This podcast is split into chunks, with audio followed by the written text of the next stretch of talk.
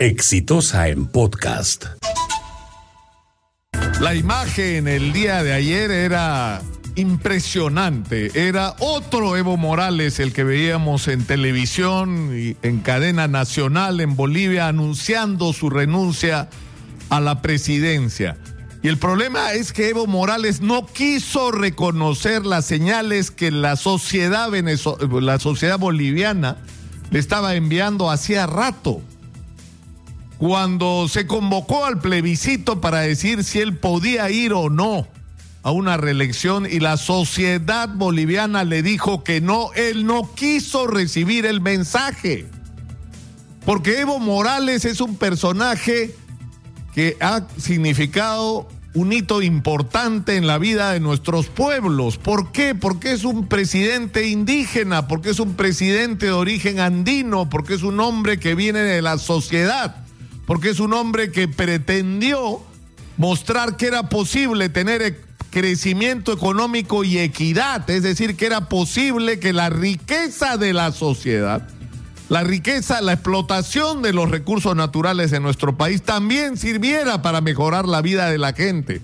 Y eso lo convirtió en un presidente en algún momento que sorprendió incluso a sus críticos porque no hizo las barbaridades económicas que se hicieron en otros países, renegoció contratos de una manera inteligente, discutible para unos y, para otros no, pero inteligente, y logró extraer recursos para utilizarlos para mejorar la vida de los bolivianos. Pero el problema es que eso no ha sido suficiente para los bolivianos y que lo más importante tal vez de todo de toda la discusión sobre lo que ha significado Evo Morales como señal esperanzador en algún momento es que ningún proyecto de ninguna naturaleza puede construirse alrededor de una persona. No se puede construir el proyecto de una nación alrededor de una persona. No se puede construir un proyecto que tenga que pretenda tener vigencia histórica alrededor de una persona.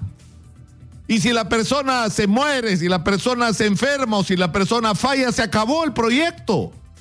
Y lo que ha ocurrido en Bolivia es gravísimo porque por aferrarse al poder alrededor de una sola persona y no haber podido construir un colectivo que pudiera transferir ese proyecto a otras personas y a otros líderes y que pueda además renovar el propio proyecto y mejorarlo, es lo que ha llevado a situaciones tremendas como la que estamos viviendo hoy. Evo Morales se va del gobierno en medio de una situación vergonzosa. Él mismo aceptó que la OEA interviniera a través de una comisión para realizar una auditoría a las elecciones. Y la conclusión de la auditoría es que esas elecciones tienen todas las señales de haber sido fraudulentas. Y eso es lo que ha provocado la reacción de Fuerzas Armadas, primero de la policía, pero en segundo lugar y mucho más importante ha sido la de las Fuerzas Armadas. Y no le ha quedado otro camino en ese contexto, porque además a eso se había comprometido, a acatar la auditoría de salir del poder o en todo caso de convocar a las elecciones, porque la salida del poder no era una condición. Y ha tenido que no solo convocar a nuevas elecciones, sino salir del gobierno. Esto es un golpe durísimo. En este momento se supone que Evo Morales está solicitando asilo. Se ha dicho que no hay una orden de captura contra él en este momento, pero si lo que dice la Comisión de Auditoría de la OEA es cierto, el fraude electoral es un delito. Y si se ha torcido la voluntad electoral del pueblo boliviano, esto deberá recibir el castigo y todas las personas implicadas deberán enfrentar la severidad y la rigurosidad de la ley boliviana, porque no se puede torcer la voluntad de la gente. Pero una vez más, regresemos al comienzo. No se puede construir ningún proyecto de ninguna naturaleza, y menos aún política.